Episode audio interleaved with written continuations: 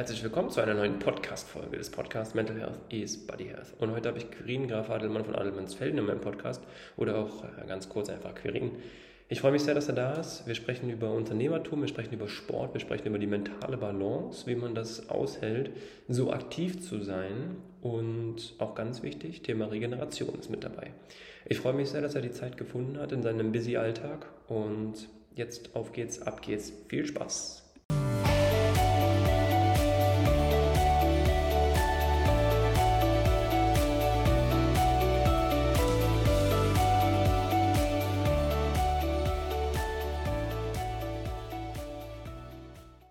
Zu einer neuen Podcast-Folge des Podcasts Mental Health is Body Health. Und ich sehe ihn schon vor mir. Ich freue mich sehr auf dieses Interview heute. Ich habe einen ganz besonderen Gast in meiner Podcast-Folge zu Gast. Das ist Quirin Graf Adelmann von Adelmannsfelden. Autor, Unternehmer, sportbegeisterter Mensch. Ähm, ich sage nur die, ein Stichwort Autoherbst, aber darüber sprechen wir. Selbstständigkeit, auch darüber sprechen wir. Schön, dass du da bist, Quirin. Ich freue mich sehr. Hallo Leron, schön, dass ich dabei sein darf. Spannend. Vielleicht für die Zuhörer, Zuhörerinnen, die das jetzt noch nicht so erahnen können, äh, wir kennen uns seit knapp einem Jahr, glaube ich. Und äh, ich bin jetzt zuletzt auf dich zugekommen, weil ich denke, dass du diesen Podcast ganz großartig bereichern kannst und auch wirst. Du hast äh, das eigentlich, was genau diesen Podcast auch verbindet. Zum einen das Mentale im Unternehmertum, diese Beständigkeit, aber auch das äh, Sportliche. Du bist sportbegeistert und du gehst jeden Morgen, außer freitags, um 5 Uhr laufen. Warum? Was gibt dir das? Jetzt unterliege ich ja sofort dem großen Erwartungsdruck, den Podcast zu, äh, zu bereichern. Aber vielleicht ähm, gibt es ja die eine oder andere spannende Geschichte. Ähm, warum mache ich das? Zum einen natürlich, weil Sport insgesamt ja ein guter Ausgleich für jede geistige Aktivität ist. Wenn nicht fit ist, körperlich, äh, der leidet auch geistig. Äh, gibt es natürlich auch andere Beispiele, Helmut Kohl zum Beispiel oder andere, wo man denkt, okay, wir können die mit so einem Körpergewicht so ähm, fit und ähm, schlagfertig sein. Aber für mich ist es jedenfalls wichtig, äh, Sport zu machen und dann ist es klar, muss man sich eine Tageszeit aussuchen. Und wenn man so das schlechte Gefühl hat, ich weiß nicht, wer Sportler ist, kennt das bestimmt, so ein schlechtes Gewissen, wenn man noch keinen Sport gemacht hat, die anderthalb Stunden Training nicht gemacht hat, dann läuft man immer dem schlechten Gewissen hinterher. Und das vermeide ich, indem ich eben am Tagesbeginn bestimme, Sport zu machen. Viele, die Familienväter sind zum Beispiel, die sagen immer, sie könnten das nicht und so weiter. Aber das ist natürlich nur eine Frage, wann stehe ich auf? Und bei mir ist es eben so, ich stehe jeden Tag um 4 Uhr auf, gehe um 5 Uhr laufen und erschlage mehrere Themen gleichzeitig. Erstens mache ich meinen Kopf frei. Zweitens bewegt sich mein Hund gleich mit.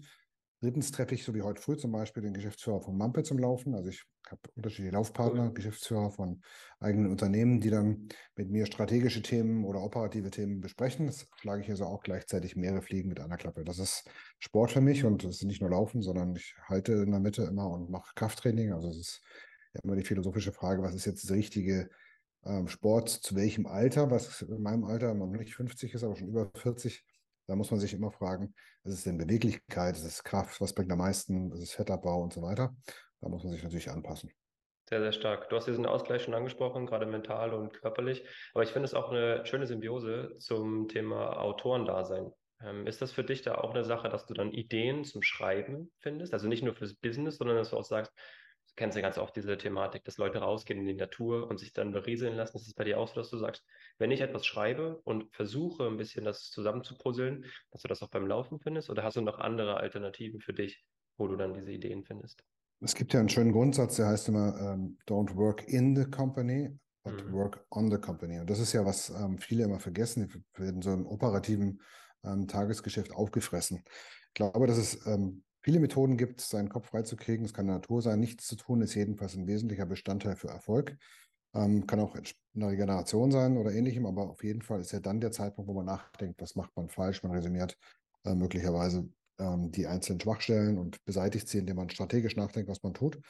Und bei mir ist es so, ich kriege halt in, in den Kopf tatsächlich frei und überlege, was ich am Tag mache, in der Woche mache, was Zielsetzung von bestimmten Themen ist und Selbstverständlich gehört dann dazu auch irgendwann, äh, bei mir war es jedenfalls so ein Hobby. Ähm, ich schreibe sehr viel. Jetzt kommt gerade ein neues Buch bei Springer Gabler ab September raus über Finanzierung, ein wesentliches äh, e-, Element für Erfolg im Unternehmertum und gebe dann entsprechend mein Wissen weiter. Aber auch da gilt, man denkt mal drüber nach, was, ich, was man geschrieben hat, was ich geschrieben habe und schaut dann eben an, welche Themen man vergessen hat und setzt sie dann ein. Cool. Was ist so für dich einer der wichtigsten Schlüssel, wenn man jetzt, ich nehme jetzt oft gerne das Beispiel Tennis, da, die Top 3 sind halt wirklich gefühlt unerreichbar. Nadal, Djokovic, Federer. Was ist so deiner Meinung nach auch jetzt gerade im Unternehmertum so einer der Top 3 Schlüssel, da oben hinzukommen. Weil ich stelle jetzt mir ganz oft vor, so ein Zverev, der ja un unerbittlich versucht, da hochzukommen und es einfach nicht schafft. Vielleicht mal ein Turnier gewinnt, ja, aber nicht auf die lange Konstanz. Was ist für dich gerade als Top-Unternehmer einfach die Thematik, da oben sich auch zu festigen?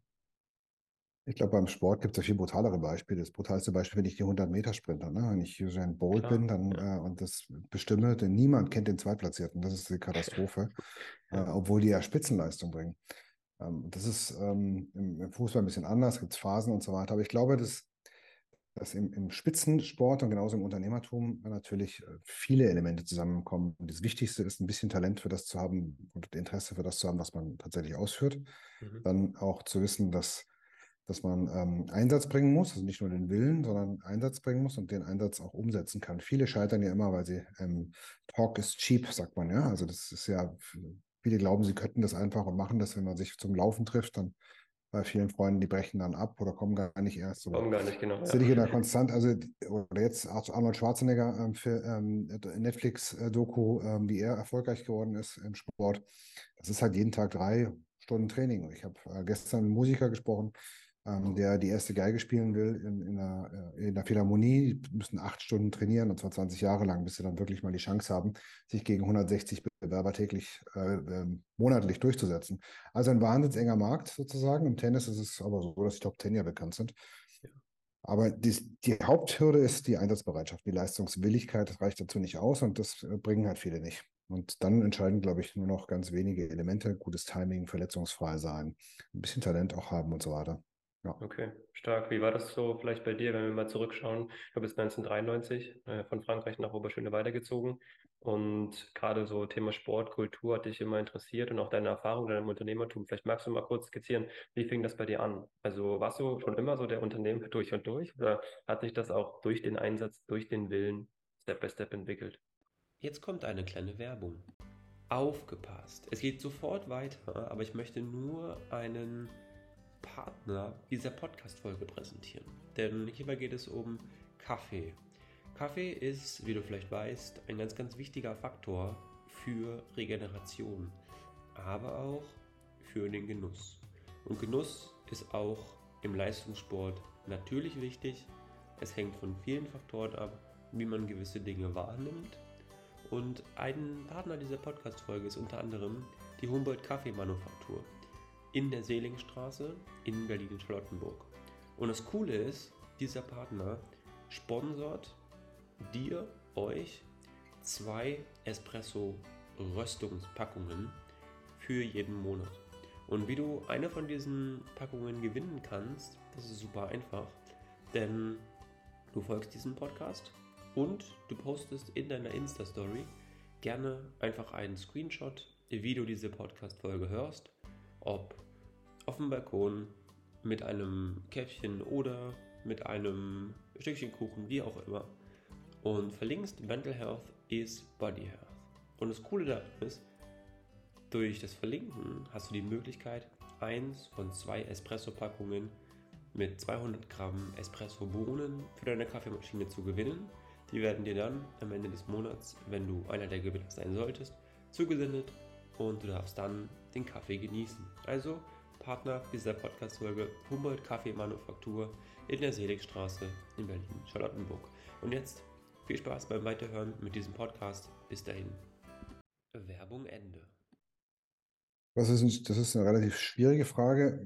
Viele Sachen wird man ja auch hineingeschubst. Aber beim, beim Sport war es jedenfalls so, äh, das kann ich ein Negativbeispiel auch nennen. Da gab es ja bei uns äh, Union Berlin viele ja. ähm, Sportler, die ähm, sozusagen äh, erfolgreich sein wollten. Marco Rema war ja dann erste Nationalspieler später auch in unserer ähm, Mannschaft damals. Aber irgendwann muss man sich halt entscheiden für etwas. Also bei uns war es jedenfalls so, um es kurz zu sagen, viel trainiert und wollten alle nach vorne. Damals war ich, war ich 18, habe hab auch schon in Frankreich Fußball gespielt. Und irgendwann ist es halt so, dass du dann entweder körperlich nicht mithältst oder das Talent fehlt. Da muss man halt auch konsequent sein, den Schlussstrich zu ziehen.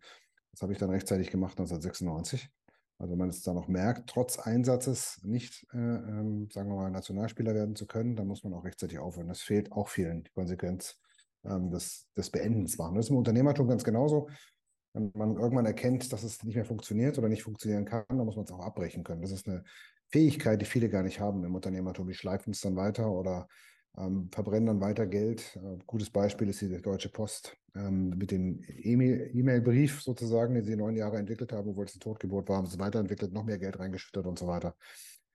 Und diese Fähigkeit bekommt man nur, wenn man mal gescheitert ist. Also ich bin ähm, ja auch gescheitert, weil ich sollte Unternehmensnachfolger bei Auto Herbst werden, bin es dann nicht geworden und dann habe ich aufhören müssen sozusagen und war, stand wieder bei Null da. Das mhm. ist, ähm, glaube ich, eine ein glücklicher Umstand. Muss man fast jedem erfolgreichen Unternehmer steht auch ein Scheitern dazwischen. Und diese Scheiter, dieses Scheitern als Erfahrung ist ein wertvoller Baustein für einen späteren Erfolg, wenn man sich mehr konzentriert, wenn man die Fehler, die man gemacht hat, nicht mehr macht.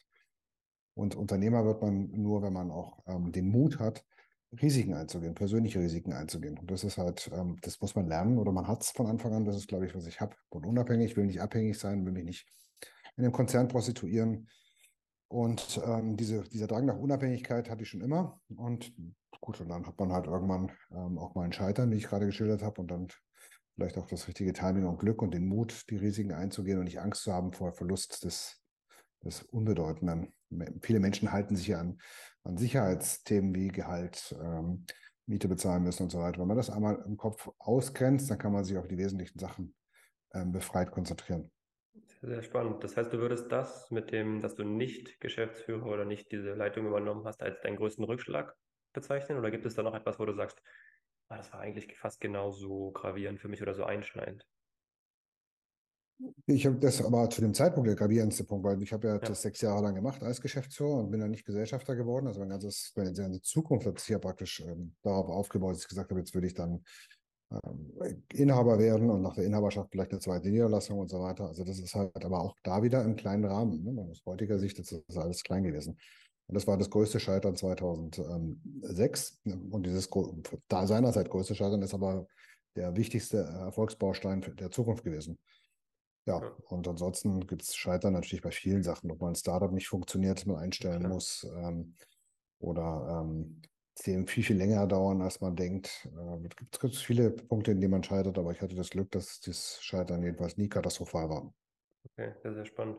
Du bist jetzt nochmal um auf die Thematik von Frankreich nach Oberschöneweide. Den Move, den macht man ja nicht einfach so. Also du hast ja auch einen Bezug zu Frankreich. Ähm, das ist ja natürlich sehr spannend, weil wir haben jetzt so zum einen das Unternehmerische oder generell das Leben in Frankreich und das Leben in Deutschland. Was sind so für dich gerade mindsetmäßig, aber auch unternehmerisch, in Anführungsstrichen, inwiefern du das auch bewerten kannst, die größten Unterschiede und vielleicht auch die größten Gemeinsamkeiten?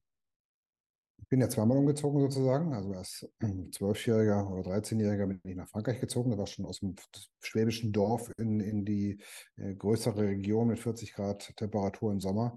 In Südfrankreich am Mittelmeer, natürlich völlig andere Welt. Neue Sprache äh, musste man lernen und sich anpassen an eine andere Kultur. Zum ersten Mal ähm, in Südfrankreich äh, die arabische Kultur kennengelernt, die in den Schulen vorherrscht. Die waren in einer öffentlichen Schule, in keiner privaten. Und afrikanische äh, Themen und so weiter. Das, da muss man plötzlich selbst als Minderheit und Ausländer sich integrieren. Und das fängt mit der Sprache an. Und das ist ein sehr großer Umschwung gewesen. Und umgekehrt war natürlich für mich ein wichtiger Punkt, wieder zurück nach Deutschland zu kehren, weil in Deutschland einfach die, die Hierarchien anders sind. Also in Frankreich hat man immer ähm, pyramidenartige Hierarchien. Das heißt, wer nicht in Paris studiert und dann eben konservativ ENA oder ähm, sozialistisch äh, Sorbonne und dann eben ähm, in nur bestimmten Berufszweigen, dann wird man auch nichts. Also man kann nicht in Konzernen groß werden, man wird nicht erfolgreicher Unternehmer und so weiter. Und ähm, diese elitäre Förderung sozusagen, die man äh, zentralistisch in, in der Ile-de-France hat, die immerhin 60 Prozent des Bruttoinlandsprodukts ausmacht. Und dann habe ich mich entschieden, nach Deutschland zurückzukommen. Und Berlin war für mich die einzige sinnvolle Stadt, weil es eben offen war. Ähm, gibt Ost und West, zwei Inseln, subventionierte Inseln, die zusammengebrochen sind. Und auch da wieder war halt alles schön, weil man konnte sich ja praktisch ohne Seilschaften wieder neu beweisen und neu anfangen und unternehmerische Aktivitäten starten. Und das war für mich halt ähm, sowieso klar, dass ich nach Frankreich komme. Und da gibt es viele Unterschiede zwischen Frankreich und Deutschland. In Deutschland, ähm, ich glaube, das beste Beispiel dazu ist immer die, die, Sprache selbst. In Deutschland kann man eben aus dem Wort stehen, man kann dann hunderte verschiedene Worte machen, B stehen, N stehen, Verstehen und so weiter. Also mehr technisch und sauber äh, abgrenzen. Und in Frankreich gibt es die saubere Abgrenzung nicht. Also das merkt man in jeder Kommunikation. Es wird immer alles kompliziert umschrieben. Und wenn man da stehen beschreiben will, heißt es être debout. Das heißt, das ist eine Zustandsbeschreibung. Und das kann man in den emotionalen Bereichen für Liebe gibt es halt mehrere Worte als, als in Deutschland. Das ist halt sehr spannend. Aber ähm, ich würde also in Frankreich als Unternehmer ähm, eher zurückhaltend sein. In Deutschland ähm, bisher war es halt, ähm, oder in den 90er Jahren war es so, dass halt viel mehr Optionen standen. Okay, und die größte Gemeinsamkeit im Fußball, kleiner, kleiner Side-Effekt, ist ja auch diese Schnelligkeit, finde ich persönlich. Also diese Athletik ist nochmal in Frankreich deutlich ausgereifter. Ähm, gerade auch die Jugendarbeit ist nochmal eine ganz andere Thematik. Jetzt mit Blick auf den Sport, was ist so für dich da die wichtigste Sache, die man einfach im Sport auch haben sollte? Also das ist schon klar durchhalten und so und Talent, aber gerade ja in Deutschland ist es halt echt nicht einfach. Im Fußball sehe ich jetzt das Beispiel, ganz nach oben zu kommen und sich dann zu etablieren. Du musst sehr viel einstecken, du musst sehr viel auch dich beweisen. Was ist so für dich der Punkt verglichen mit dem Unternehmertum, der wichtigste Part im Sport? Naja, also es hat sich ja auch entwickelt. Frankreich war ja in den, in den 90er Jahren bedeutungslos, und zwar in jedem Sport. Ähm, vielleicht irgendwie irgendein Schwimmer noch einigermaßen okay. Ähm, und in Deutschland waren wir sehr sportaffin. Auch mit der Wiedervereinigung kamen ja wieder neue Möglichkeiten zusammen. Es hat sich aber komplett gedreht. Also heute ist Deutschland einfach äh, unbedeutend. Das liegt an, man muss zur Polizeischule gehen zum Beispiel. Das sind die Anforderungen oder Bundeswehr, da sind die Anforderungen immer verschlechtert worden. Die Leute laufen noch nicht mal mehr einen Kilometer äh, unter fünf Minuten, obwohl sie vorbereitet sind und genau wissen, was die Anforderungen sind, um da reinzukommen. Und man sieht es jetzt am Bundestrainer Flick ja wunderbar, was in Deutschland ist, ist halt Politik. Es wird mehr Sportpolitik gemacht statt Sport. Ja. deswegen ist es schwer geworden. Ich meine, ich Nationaltrainer wäre und scheitere äh, mehrfach, äh, muss ich einfach aufhören. Stattdessen sagt man, ja, hat sich ja bemüht und sonst ganz nett und lässt ihn weiterspielen äh, oder weiter Trainer sein. Das habe ich ja schon vor einem halben Jahr mal öffentlich gesagt. Und jetzt, was, was kommt jetzt raus? Wir verlieren gegen Polen äh, und äh, gegen die Ukraine haben wir Glück, dass wir dann noch äh, Unentschieden spielen zu Hause. Das ist so peinlich und gegen irgendwelche No-Names, Island, Andorra und Finnland müssen wir auch aufpassen, dass wir nicht dann noch verlieren, wenn wir nicht zu Hause spielen. Also hat sich verändert der Sport und ich glaube auch in Deutschland kann man nach wie vor sehr, sehr erfolgreich sein, wenn man, wenn man ähm, sportlich dabei ist und wirklich hart an sich arbeitet und wenn man die Politik beendet in den Vereinen und in, in den Verbänden. Man sieht es ja in den Nationalmannschaften, gibt es ja Junioren-Nationalmannschaften und dann ist man ja praktisch ähm, immer noch trainiert, bis zum Ende zu gehen. Wobei ich glaube, die Hälfte der, der Fußballer, es gibt glaube ich 600 Profifußballer in Deutschland, ähm, schafft es auch als Junioren-Nationalmannschaft nicht Profisportler zu werden. Also ein harter Markt, das hängt aber viel von der, von der Einstellung ab. Und was sich halt ändern würde, dringend ändern würde, ist im, im, Jugendbereich äh, Sport muss halt wieder gefördert werden und stärker in den Fokus rücken. Das ist, was hier verloren gegangen ist. Ja, ich glaube auch, dass oftmals halt so ein bisschen dieses, wie du es, wie du es auch richtig gesagt hast, die Politik in den Vereinen ist so verstrickt und so vernetzt und da ist so ein auch unfairer Markt, oftmals durch äh, ja, Liebschaften oder durch äh, Connections, wie auch immer. Das ist sehr, sehr schwer und ich glaube, das wird auch nicht mit einer Sache, die man verändern muss, aufgelöst. Sehr spannend. Jetzt haben wir, gerade weil du auch Union Berlin angesprochen hast, nochmal eine ganz wichtige Thematik, die ich ansprechen wollen würde, gerne. Gerade so das erstmalig in der Champions League dabei sein. Ist ein spannender Faktor, weil natürlich auch, ganz aus dem Unternehmertum, Highs und Lows sind natürlich auch da, vollkommen klar. Und was ist so deiner Meinung nach der wichtigste Schlüssel jetzt für Union Berlin, Champions League zu spielen, aber trotzdem mental auch wieder sich auf die Liga zu konzentrieren und Step by Step, Woche für Woche dran zu bleiben und da auch einfach dann das zu professionalisieren, also zu sagen, okay, wie der FC Bayern, wie Dortmund dies gewohnt sind. Was glaubst du, braucht es da? Also äh, will ich jetzt nichts anmaßen, bei Union Berlin irgendwelche ähm, Meinungen abzugeben, aber man sieht ja bei, ähm, bei, bei vielen Bundesligisten, die zum ersten Mal aufsteigen, das zweite Jahr ist immer das schwerste, steigen dann teilweise wieder ab. Bielefeld jetzt in die dritte Liga abgestiegen, ist ein Beispiel, aber es gibt viele andere Beispiele, Haching und so weiter. Ja. Und bei Union Berlin ist, glaube ich, die sind ja im Management fit. Das heißt, ähm, ich glaube, dass sie darauf achten werden, dass sie ähm, sich als strategisches Ziel, und das ist das Entscheidende, um mental auch vorbereitet zu sein, sich setzen, hoffentlich nur die Gruppenphase zu überstehen. Das heißt, Dritter reicht ja aus, dann ist man nochmal in der Europa League und das ist ein rein finanzieller Aspekt. Man muss möglichst viele Spiele machen, um ein bisschen Geld zu verdienen. Und den größten Fehler, den man machen kann, aus meiner Sicht, wenn man jung reinkommt und nicht den Kader haben kann wie in Bayern oder in Liverpool mit 30 ähm, Leuten, die alle erstklassig sind, die, wo zwei Drittel Nationalspieler sind, dass man sich eben im Transfermarkt nicht ähm, die zehn Leute dazu kauft, die teuer sind, in der Hoffnung, die Gruppenphase zu überstehen und oder äh, ins, ins, Viertelfinale zu kommen oder ähnliches und das als Investment sehen, sondern von vornherein das Ziel haben kann, nur Erfahrung zu sammeln, möglichst mit ein bisschen Glück Dritter zu werden. Das ist, glaube ich, und das dann abhaken und sich sonst auf die Liga konzentrieren. Wenn man also sein, seine Geldreserven behält, wie es Union bisher gemacht hat, und intelligent investiert in Spieler, die hungrig genug sind, mit ein bisschen Erfahrung äh, aufarbeitet, ähm, die Mannschaft, dann, ähm, dann kommt man weiter. Und ich glaube, also sportlich weit genug. Das ist der entscheidende Punkt. Man muss sich vorher ein Ziel setzen, ein strategisches und, und nicht davon abweichen und nicht davon blenden lassen, dass wir irgendwie tolle Fernsehinterviews oder mal in Bayern zu schlagen. Das sind alles irrelevante Punkte. Ja, spannender Punkt. Ich glaube, das ist, ich weiß gar nicht, ob das vor, also vor den letzten zwei Jahren, wo Frankfurt in der Europa League relativ erfolgreich war und den Titel gewonnen hat, da war das, glaube ich, vor drei Jahren oder so, wo sie dann fast abgestiegen sind. Weil sie natürlich den Fokus, wie du, wie du sagst, auf diese europäischen Wettbewerbe gelegt haben und den Alltag in der Liga komplett verloren haben.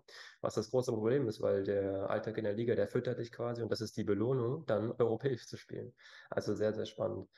Cool. Thema. Ja, ja, und nicht nur das, sondern das ist ja auch, Entschuldigung, ich unterbreche, aber das ja, ist ja auch gut, Wahnsinn ja. bei Liverpool gesehen. Ne? Das sind ja Spitzenmannschaften und da fragen sich alle, wieso der, die so ähm, schlecht waren in dieser Saison, obwohl es dieselbe Mannschaft ist sogar noch verstärkt wurde.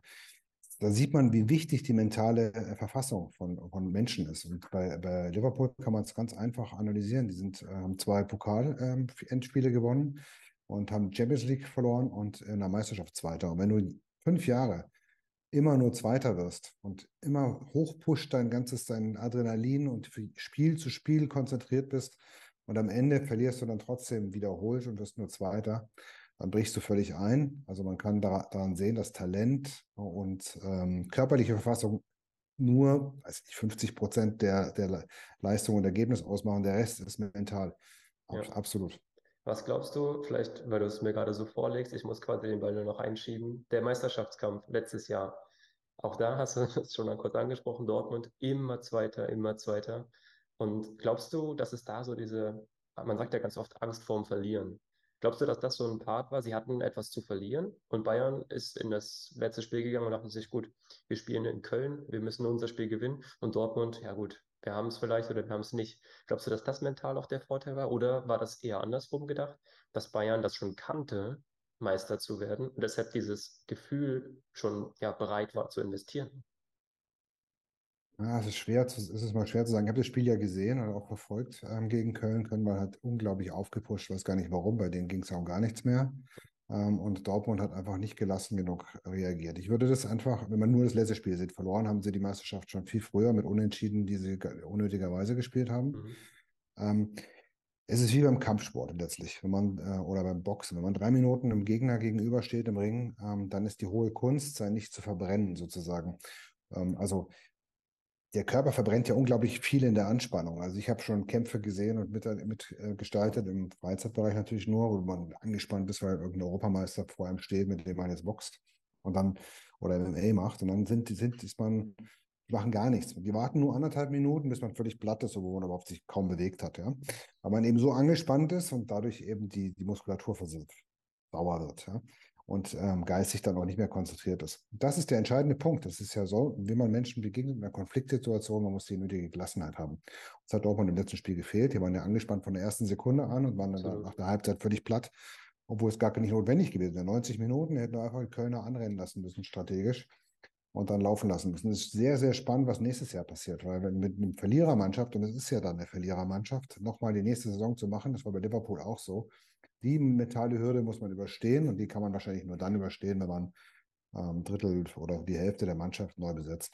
Das wollte ich gerade sagen. Das, also das ist auch so eine, so eine Thematik. Ne? Also jetzt mit vielen Abgängen, ob das jetzt äh, Jude Bellingham ist oder andere, die da auch spekuliert werden und ob das jetzt ein Gregor Kobel ist, der vielleicht geht, wie auch immer. Obwohl das immer Medien, medial ja auch immer schön aufgepusht wird. Auch das ist eine schöne Sache, ne? immer zu sagen, der und der geht oder der und der kommt. Aber nichtsdestotrotz ist das, glaube ich, ein spannender Faktor, auch zu schauen, okay, wie gestaltet sich die Mannschaft, Trainer, Staff, da hängt ja so viel dran. Also sehr, sehr spannend. Ganz und wie gestaltet sich die Abwehr bei Dortmund, ne? Dort, nee, absolut, Abwehr bei Dortmund absolut, den, ja. mit Übergewicht äh, konfrontierten ähm, äh, Abwehrspieler 1 und dem ja. alternden Abwehrspieler 2, der sich im, im, Social Media eher bewegt. Das ist auch spannend. Ne? Also ganz spannende Zeit. Ich glaube, nächstes Jahr wird wieder Bayern Meister. Da kann passieren, was will, weil keine andere Mannschaft das bisher geschafft hat auf dem Niveau hochzukommen. Also eine Überraschung wird man nächstes Jahr nicht haben. Ja, ja, meine persönliche exklusive Meinung ist ja tatsächlich, ich weiß nicht, ob die exklusiv ist, aber ich glaube, meine persönliche Meinung ist tatsächlich, dass ähm, wenn der FC Bayern scheitert, dann musst du da sein. Oder was heißt scheitern, aber wenn du strauchelt. Und dann musst du da sein. Und das hat Dortmund nicht geschafft. Das haben sie aber über 34 Spieltage nicht geschafft, wie du auch sagst. Und das ist so eine Thematik, dass der FC Bayern kann nur entscheiden, wer deutsche Meister wird. Keine andere Truppe. Das macht nur der FC Bayern. Und dieses Jahr war es möglich und mal schauen, wie es nächstes Jahr wird. Also, also auch ein Umsturz, ne? Müssen wir schauen, was, was für ein äh, Niveau da aufgebaut wird mit der neuen Mannschaft. Gehen ja auch bei Bayern einige, aber es ja. ist halt bei, ich wüsste jetzt, weiß man natürlich alles nicht, aber in, in finanziellen Möglichkeiten gibt es ja keinen anderen Verein mehr, der irgendwas leisten kann. Leipzig vielleicht noch, aber die waren ja auch nicht konstant, ähm, auch wenn am Ende die Punkte nicht so weit weg waren. Ja. Ähm, und dann schauen wir mal, ja. Sehr, sehr spannend. Okay, ganz wichtiges Stichwort zum Ende dieser äh, Podcast-Folge ist noch das Thema Regeneration. Und ich glaube, das ist ein, auch ein ganz spannender Punkt, weil du hast es schon angesprochen, du gehst ja jetzt sechsmal die Woche laufen und ein freier Tag muss immer da sein, der Freitag. Ähm, ist für dich auch ein spannender Punkt, gerade im Bereich Unternehmertum. Wie gestaltest du das für dich jetzt? Äh, Challenges setzen, Regeneration, aktive Regeneration. Nimm uns da gerne mal mit, wie du das gestaltest. Die Menschen sind nur wirklich gut, wenn sie sich mal, wenn sie auch sich disziplinieren und eine bestimmte Zeit nicht das machen, was sie sonst immer machen. Ähm, man man kann ja Betriebsblindheit sagen oder alles. Der Körper gewöhnt sich ja auch an alles. Das ist erstaunlich, aber man kann den Körper ja belasten einseitig und irgendwann merkt er nicht mehr die Belastung und arbeitet auch darauf hin. Das Nervenkostüm auch entspannt, entsprechend ähm, trainiert. Deswegen muss man mal was anders machen. Und das ist die Regeneration im Unternehmertum auch. Man muss auch immer wieder was anderes machen oder auch nichts machen und disziplinieren, nichts zu tun. Bei mir ist es Samstag so, ich versuche überhaupt nichts zu machen mhm. und auch dumme Sachen zu machen, in Anführungsstrichen, die ähm, völlig ablenken. Und das ist, glaube ich, ähm, auch erwiesen. Beim Sport wirst du viel besser wissen. Aber wenn ich mal ähm, mich auf einen Marathon vorbereite, ähm, ich mache das nicht mehr, aber wenn man sich auf eine, Höchstleistung vorbereitet, selbst beim Computer äh, Fußballmanager, also hat sich so umgesprochen, dass man zwei Tage Regeneration braucht und dann eben fit ist für den, für den Wettkampf selbst. Ja, sehr, sehr spannend. Großartig. Sehr, sehr spannende Thema hier, für die man, glaube ich, noch viel, viel weiter ausfahren könnte. Aber wir belassen es mal dabei, wir wollen ja die Zuhörer, Zuhörerinnen hier nicht überfordern. Ich habe noch eine richtig spannende Frage und die stelle ich jedem meiner Podcast-Gäste. Also ich bin gespannt, inwiefern du diese beantworten wirst. Welchen Podcast-Gast würdest du denn gerne in meinem Podcast mal hören, wo du sagst, ach, so eine spannende Persönlichkeit inspiriert mich oder weiß ich vielleicht selber noch nicht so viel über die Person?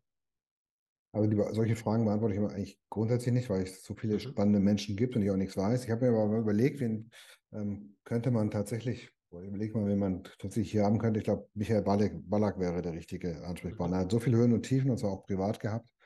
Persönlich, wenn man an der Spitze steht und die Enttäuschung dann plötzlich nicht mehr Nummer eins zu sein, nicht mehr Kapitän zu sein, aber Spitzenleistung konstant zu bringen, ähm, den äh, finde ich total spannend. Auch zu wissen, was er jetzt eigentlich macht mit seinen verbleibenden 60 Jahren oder 50. Ja, cool, sehr spannend. Ich würde dir zum Abschluss noch die kleine Bühne geben wollen, äh, 30 Sekunden, wenn du vielleicht einfach mal sagen möchtest, wo man dich findet. Ähm, ob das jetzt auf Social Media bist du ja nicht so aktiv, weil das hat ja wahrscheinlich auch seine Gründe, weil du da einfach dann den Fokus auf Unternehmertum behalten kannst. Aber ja, gerne einfach was so deine Projekte, 30 Sekunden, eine Minute, feel free. Ähm, ich mache viele Projekte im Musik- und Kulturbereich, Aktiv zum Beispiel oder im DDR-Museum, äh, in der, im Biotech-Bereich ASC Oncology. Man findet mich im Social Media nicht. Warum nicht? Weil es einfach ähm, nicht konzentriert sagen kann, was ich tue und um anderen, ich stehe nie im Vordergrund und ich kann auch nicht, ich kann es nicht ertragen. Ich müsste jeden Kommentar lesen und beantworten, ähm, über den ich mich ärgere. Und das ist auch eine Freiheit der Regeneration des Gehirns, eben nicht sich mit jedem Kommentar beschäftigen zu müssen. Und deswegen findet man mich nicht so leicht, ja. Okay, sehr spannend. Großartig. Karim, ich danke dir auf jeden Fall für das danke dir. für deine Zeit. Hat mir sehr viel Spaß gemacht. Ja auch. Und äh, bleib gesund, bleib sportlich und mach deine Runden weiter und versuch dich Step by Step zu entwickeln, ähm, sowohl unternehmerisch als auch sportlich. Also vielen Dank an alle Zuhörer, Zuhörerinnen, auch fürs logischerweise Zuhören, wie man das so macht. Und äh, ja, bis zur nächsten Folge. Also bis dahin. Ciao, ciao. Nein, danke dir. Ciao. Wow, was für eine spannende Folge mit Kyrin Graf Adelmann. Hat mich sehr gefreut, dass er die Zeit gefunden hat. Wir haben über so viele Themen gesprochen, über Sport, über mentale Fitness, einfach nur Weltklasse. Wenn dir diese Folge gefallen hat, dann folge diesem Podcast sehr gerne auf Spotify oder Amazon Music und verpasse somit keine der nächsten Folgen. Also bis dahin, bleib gesund, bleib sportlich. Ciao, ciao.